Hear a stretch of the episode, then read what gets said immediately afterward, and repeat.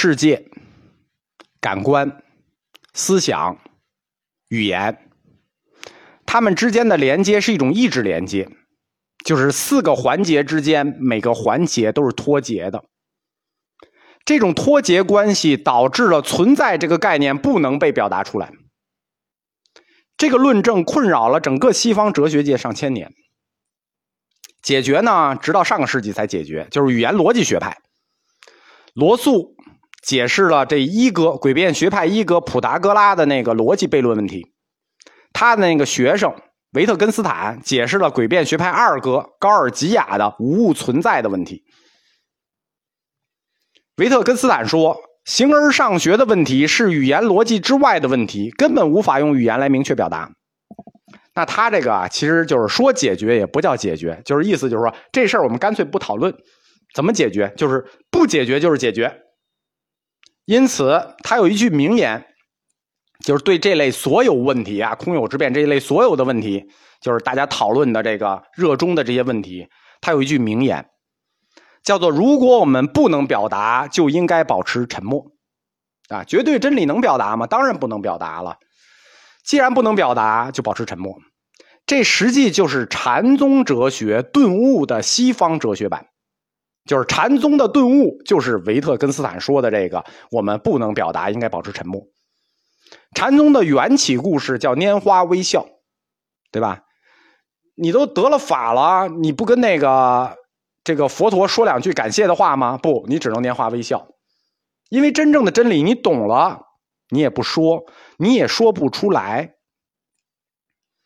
高尔吉亚的一切都不存在的论证，是对古代朴素唯物主义者的一种质疑，并且他在实质上开启了整个哲学史上最宏大的一次讨论，就是唯物主义对唯心主义的大讨论。那唯心主义对唯物主义大讨论一样啊。高尔吉亚关于不能认知的论证，是不可知论者对可知论者的一次大交锋。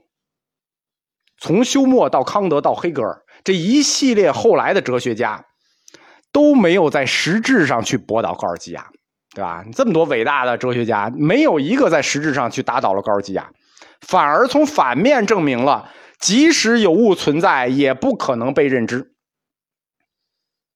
这就是一些学了中观的同学啊，觉得哎呦太有道理了，绕不出来，觉得中观这这这中道逻辑太好了。其实不是你绕不出来，好多大哲学家都没绕出来。就哲学这个学科而言啊，提出问题比解决问题更难更伟大，这是哲学和其他学科的一大不同。其他学科崇尚解决问题，对吧？提问题谁不会啊？你会解决问题吗？唯有哲学这个学科，他崇尚提出问题。高尔基亚就是这么一个人。就高尔基亚哲学，他对东方佛教思想的影响力来看，其实我们远远低估了这位诡辩学者的历史地位，一般人都不知道他。最后，我们总结一下高尔基亚的怀疑论。就是基于无物存在的三大命题。他认为这个世界的一切都是说出来的。对无物存在这三个命题，他会得出一个结论。这个结论就是说，这个世界的一切都是被我们说出来的。因为这个世界不存在，那么看到的存在是什么？是我们说出来的。一个人说的话是受他情绪的影响的。啊，情绪好说话就好听，情绪不好就不好听。而情绪的塑造又经由语言而改变，对，你改变他的情绪，他的语言也改变了，就是语言改变情绪，情绪改变语言，它就构成了一组循环。那这种循环现象，我们其实日常中经常能感知到。由此就构成了高尔吉亚怀疑论的一个行动指南。这个行动指南就是把辩论学与哲学结合起来，身体力行的。来颠覆社会中一切既定的价值，哎，这跟中观学派差不多了。课的一开始，我们讲过高老师的成名之战，叫海伦之辩。海伦之变呢，它出自柏拉图对话录的高尔吉亚篇，我们就展开简单讲一下啊，因为这个海伦之变非常精彩。故事背景我们就不讲了，它出自荷马史诗里头的《伊利亚特》。海伦，大美女。大美女她为了追求真爱，她私奔了。这个私奔的大美女，导致了特洛伊战争。看见没有？追求真爱从来代价都巨大。那海伦很美，她美成什么样呢？她美成了一个单位，就是美丽的单位是什么？美丽的单位就是海伦。一个女人有多美，我们就说她有多少海伦。海伦该不该为她的爱情？对这场巨大的浩劫负责呢，对吧？大家看过荷马史诗的，或者看过电影、看过电视的，都知道，这个伊利亚特这战争那死人死多了，对吧？死嗨了，就为了他一个私奔的爱情，就有这么巨大的浩劫，他该不该为这事儿负责，对吧？红颜祸水，高尔基亚认为不。古希腊人啊，他对有没有罪这件事情的看法，跟大乘佛教是一致的，就是这个人有没有罪呢？包括他罪的大小呢，取决于他的动机，就是说他有心犯罪。我们中国讲有心为善，对吧？有心为恶是看你有没有心，你有没有主观动机。你具体干没干这件事儿，行为是次要的，主要是看这事儿有没有犯罪动机，对吧？高尔基亚通过论证海伦私奔的时候，自身并不具有自由意志。来判断海伦没有犯罪的动机，啊，你没有犯罪的动机，那你肯定就对吧？我们可以饶恕你，因为只有自由意志，他才有动机，就是你自己决定了，你决定这么干，你有动机。如果没有自由意志，什么叫没有自由意志？你都被迫的，被操纵的，那你哪来的什么罪？高尔基亚就通过论证海伦他为了他的真爱私奔这件事，不是在自由意志下决定的。所以他无罪。首先，高尔基亚说海伦他为什么会私奔呢？对吧？有如下四种理由私奔，分别是神意、强迫、爱情与言说。就四种理由导致他私奔：神意、强迫、爱情语言说。那我们一个一个说啊，就是高尔基亚大律师辩护的时候是一条条辩的。首先是神意，第一种理由，他是由神意决定的私奔。那神的意志，你当然无法抗拒了，对吧？周星驰《大话西游》里怎么说的？神安排的最大呀，神都安排了，还不够你臭批的？既然是神定的，神都这么说了，海伦他没有自由意志，所以如果他因为神意而私奔，第一条理由他无罪，海伦无罪，因为这是神的安排。好，第一条没罪了。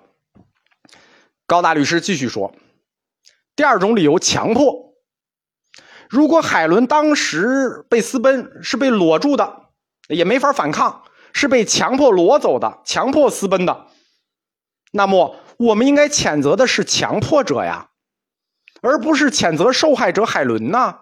你们还讲不讲道理了？对吧？你们还理想国？你们还古希腊？哪有强谴责受害者的道理？即使我们现在古希腊没有女权运动，你这条也站着说不过去。因此，强迫这条理由，海伦也是无罪的。第三条，爱情。哎呀，高大律师说到爱情的时候说，如果是爱情，那就别提了，对吧？真爱有罪吗？你们谁敢站出来说真爱有罪？真爱、爱情，在古希腊被认为也是由神主导的，是爱神主导的。如果是爱神让海伦产生了爱情，那自然就失去了理智。但他失去理智这种行为，应该是爱神的问题，他也是神意的一种，他也没办法。就回归第一条辩论，神意，所以海伦无罪。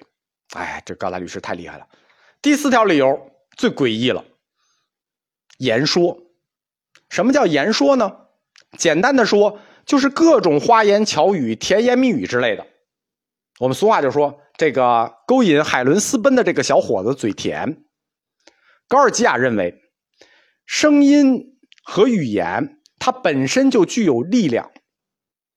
语言的学问是一种主宰之学，它具有主宰人的力量；而声音呢，则像一种有魔力的药物，它会产生致幻性。我们说这声音好听啊，他说废话也好听，具有让人产生幻觉的魔力。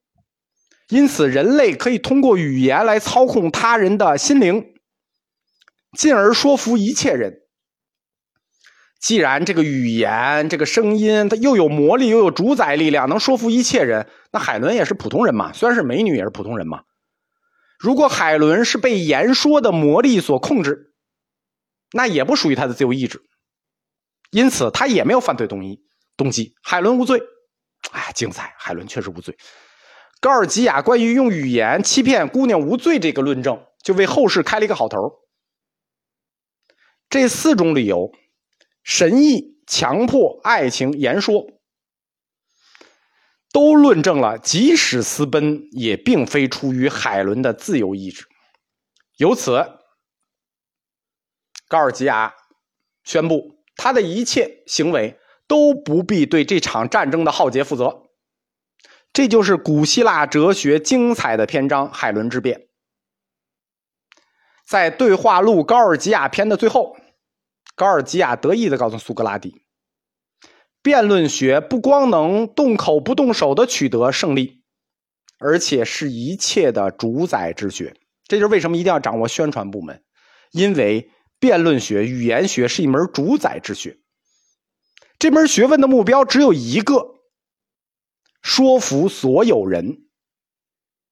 高尔基亚就把说服所有人的这种怀疑论的精神。”应用到他自己生活的每个方面了，对吧？我们说过，他就是历史上最富有的哲学家，非常能挣钱，也算行之合一。